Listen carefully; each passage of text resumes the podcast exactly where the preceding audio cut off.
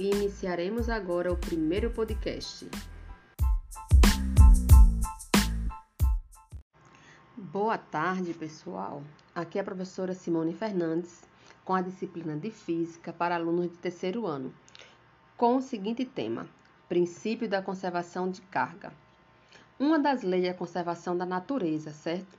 É a carga elétrica não se cria, ela não se perde, ela apenas se transfere. Num sistema eletricamente isolado, ou seja, onde não há trocas de carga com o meio exterior, a soma algébrica das cargas elétricas ela é constante. Isso quer dizer que sempre que algo for eletrizado, nenhum elétron será criado ou destruído. Os elétrons eles são simplesmente transferidos de um material para o outro. E com isso, a carga se conserva. Condutores nos materiais condutores, as cargas elétricas se movimentam com mais liberdade em função dos elétrons livres presentes na sua camada de valência. A ligação dos elétrons livres com o núcleo atômico é bastante fraco. São exemplos de condutores elétricos. Os metais, em geral, tais como cobre, ferro, ouro e prata. Temos alguns tipos de condutores. São eles: os sólidos, também chamados de condutores metálicos. Esse, por suas vezes, se caracterizam-se pelo movimento dos elétrons livres e pela forte tendência de doar elétrons. Temos os líquidos, também chamados de condutores eletrolíticos, que caracterizam-se pelo movimento de cargas positiva cátion e negativa ânions essa movimentação em sentidos opostos, ela cria a corrente elétrica. Temos então os gasosos, também chamados de condutores de terceira classe, que caracterizam-se pelo movimento de cátions e ânions.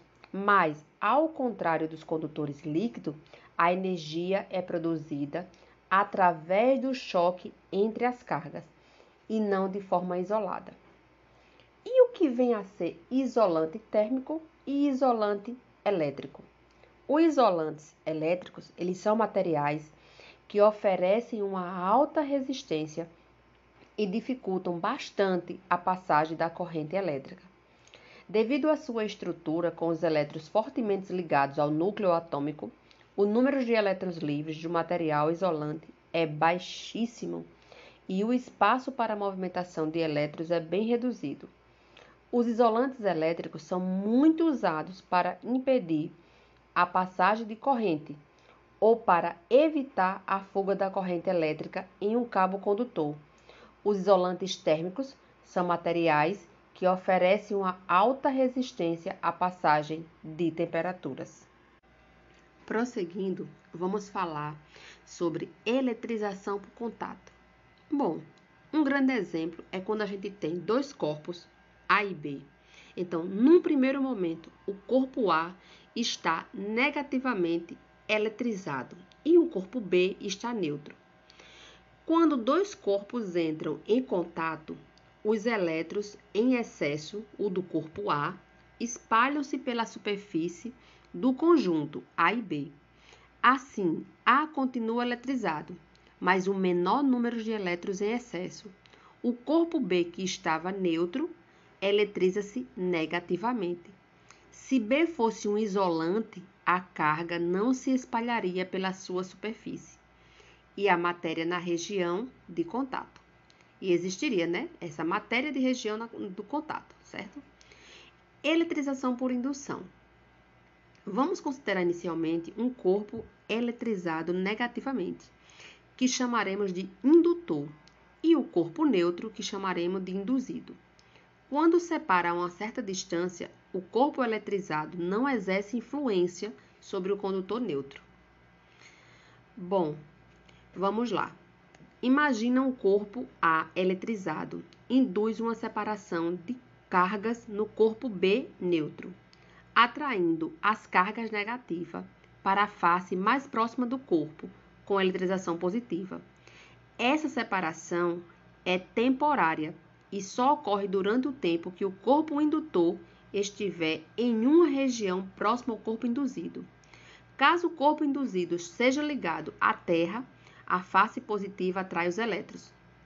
Desfazendo-se o aterramento e afastando-se o indutor nesta ordem, teremos o corpo que anteriormente estava neutro negativamente eletrizado, ou seja, com carga de sinal contrária aos do indutor. Forças entre cargas elétricas pontiforme, atualmente conhecida como a Lei de Coulomb. Podemos definir uma carga elétrica pontiforme como sendo um corpo eletrizado de dimensões desprezível, quando comparadas às distâncias que o separam de outros corpos. Ou seja, a intensidade da força de ação mútua entre duas cargas elétricas pontiforme é diretamente proporcional ao produto dos valores absolutos das cargas e inversamente proporcional ao quadrado das distâncias que as se separa. Ou seja, este é enunciado da lei de Coulomb. Nada mais é do que a seguinte fórmula: F representando força é igual a K0, que é a constante elétrica é, no vácuo, que ela vale 9 vezes 10 a nona, Newton vezes metro quadrado barra por centímetros quadrado que multiplica entre módulos Q1 e Q2, dividido tudo isso por D ao quadrado. Q1 e Q2 são, respectivamente, as cargas, e o D significa a distância, e o K é a constante no vácuo.